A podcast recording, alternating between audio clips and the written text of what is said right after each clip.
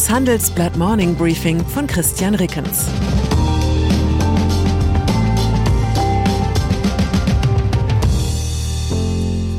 Guten Morgen allerseits. Heute ist Mittwoch, der 25. August, und das sind heute unsere Themen. Mittelerde bei den Autozulieferern, Mittelalter in Afghanistan und Mittelwitziges bei den Grünen. Autobranche. Es gab mal eine Zeit, da war die Branche der Autozulieferer so herrlich aufgeräumt wie die Bundesrepublik im neuen Wahlwerbespot der Grünen. Die großen drei, Bosch, ZF und Continental, teilten sich den Markt der sogenannten Tier One Supplier mit einer Handvoll internationaler Wettbewerber. Die beliefern die Autokonzerne direkt mit kompletten Fahrzeugkomponenten. Damals hätte man die Namen Qualcomm und Veoneer wohl noch für Stammesführer aus Mittelerde gehalten.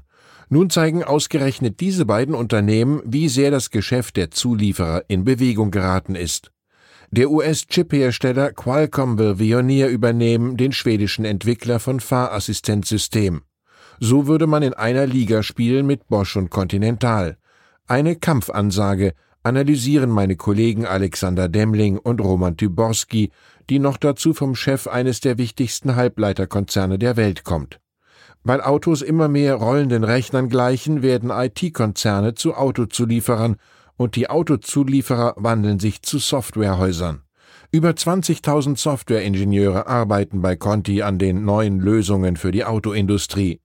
Bosch hat im vergangenen Jahr sogar eine eigene Softwaresparte mit 17.000 Entwicklern gegründet.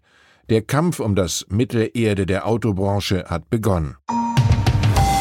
Corona-Pandemie von Mittelerde zu Mittelalter. Seit über einem Jahr scheitern die deutschen Kultusminister kollektiv an der überschaubaren Aufgabe, die Klassenzimmer dieser Republik mit mobilen Luftfiltern auszustatten.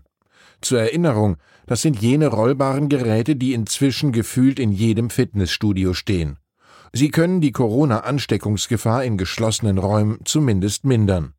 Klingt nach einer sinnvollen Sache für den bevorstehenden Herbst, wenn größtenteils ungeimpfte Kinder viele Stunden gemeinsam in engen Klassenräumen verbringen und die Delta-Variante grassiert, findet auch das Umweltbundesamt. Doch nur in einem Bruchteil der Klassenzimmer stehen diese Filter. Daran wird sich in den kommenden Wochen wohl auch trotz entsprechender Förderprogramme nichts mehr ändern. Im Gespräch mit meiner Kollegin Barbara Gillmann verkündet die Vorsitzende der Kultusministerkonferenz Brandenburgs Bildungsministerin Britta Ernst von der SPD die Alternativstrategie. Stoßlüften wird das A und O bleiben. Gut, dass die Schulpolitiker mit ihrer unbändigen Liebe zum Fortschritt nicht für unsere Krankenhäuser zuständig sind, sonst würden dort Infektionen wahrscheinlich noch immer per Aderlass behandelt und brandige Gliedmaßen mit dem Fuchsschwanz amputiert. Taliban. Wir bleiben im Mittelalter, diesmal von der ganz finsteren Sorte. In Afghanistan verfallen die neuen Machthaber in alte Gewohnheiten. Die Taliban richten wieder Zivilisten hin, sie verfolgen ausländische Helfer und unterdrücken systematisch Frauen. Das berichtet zumindest Michelle Bachelet, UNO-Hochkommissarin für Menschenrechte bei einer Sondersitzung des UN-Menschenrechtsrats in Genf. Laut Bachelet dürfen Mädchen in Afghanistan teilweise nicht mehr zur Schule gehen und Minderjährige werden zum Waffendienst gezwungen. Evakuierung.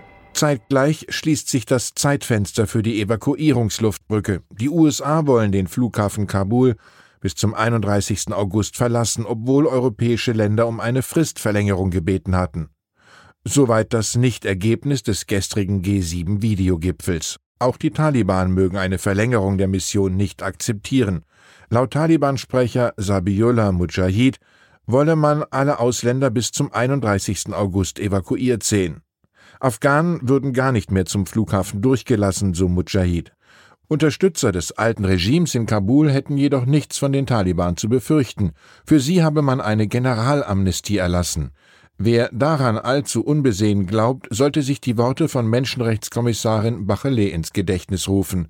Brisant, die Financial Times berichtet über ein konspiratives Treffen zwischen dem Chef des US-Geheimdienst CIA, William Burns, und dem Mitgründer der Taliban, Mullah Abdul Ghani Baradar. Das Treffen soll in dieser Woche stattgefunden haben. Es wäre die hochrangigste Begegnung, seit die Taliban in Afghanistan an die Macht zurückgekehrt sind. Aktien. Die Aktienmärkte stagnieren derzeit auf hohem Bewertungsniveau. Wer einen deutlichen Kursrutsch als Einstiegszeitpunkt herbeisehnt, wartet bislang vergeblich. Doch Aktien werden relativ gesehen nicht nur billiger, wenn die Kurse fallen, sondern auch, wenn die Gewinne steigen.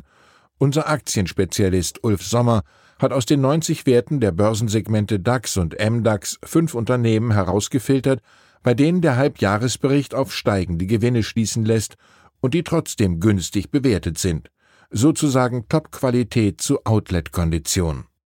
Und dann ist da noch Charlie Watts. Der Schlagzeuger der Rolling Stones verstarb gestern im biblischen Rockalter von 80 Jahren in einem Londoner Krankenhaus.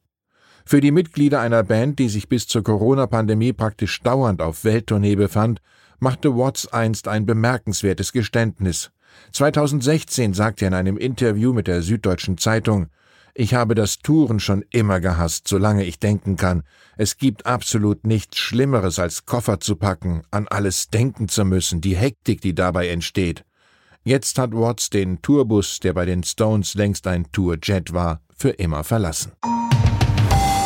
Insgesamt handelte es sich gestern um einen schwierigen Tag für die Freunde der schönen Künste.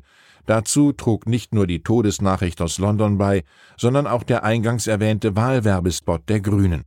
Dieser beruht auf einer umgedichteten Version des Volkslieds Kein schöner Land. Textprobe. Anschluss an Straße, Bohus und Bahn und natürlich auch WLAN. Das erinnert an die vom Schutt der Geschichte begrabene Songwriter-Tradition der Grünen. Niemand anderes als Joseph Beuys nahm 1982 für die Partei einen Protestsong auf mit dem programmatischen Refrain Wir wollen Sonne statt Reagan. Ich wünsche Ihnen einen sonnigen Tag mit reichlich WLAN. Herzliche Grüße, Ihr Christian Rickens. Das war das Handelsblatt Morning Briefing von Christian Rickens, gesprochen von Peter Hofmann.